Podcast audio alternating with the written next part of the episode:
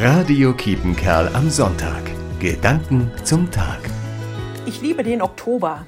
Nicht nur, weil ich dann Geburtstag habe, sondern mehr noch wegen seiner tollen Farben. Die Sonne scheint nie so warm wie jetzt und das Laub strahlt in dieser wunderbaren Vielzahl von Gelb, Orange und Rottönen. Ich freue mich auf gemütliche Abende bei Tee und Kerzenschein. In diesem Jahr gehört eine warme Decke definitiv dazu. Die Abende werden länger und die Gespräche oft intensiver. Und wenn im Laufe der Wochen die Blätter dann ihre Farben verlieren und braun und welk von den Bäumen fallen und nicht nur die Hände kalt und klamm werden, will ich dankbar zurückblicken und auch an das denken, was Rilke einst schrieb. Wir alle fallen. Diese Hand da fällt und sieh dir andere an, es ist in allen, und doch ist einer, welcher dieses Fallen unendlich sanft in seinen Händen hält.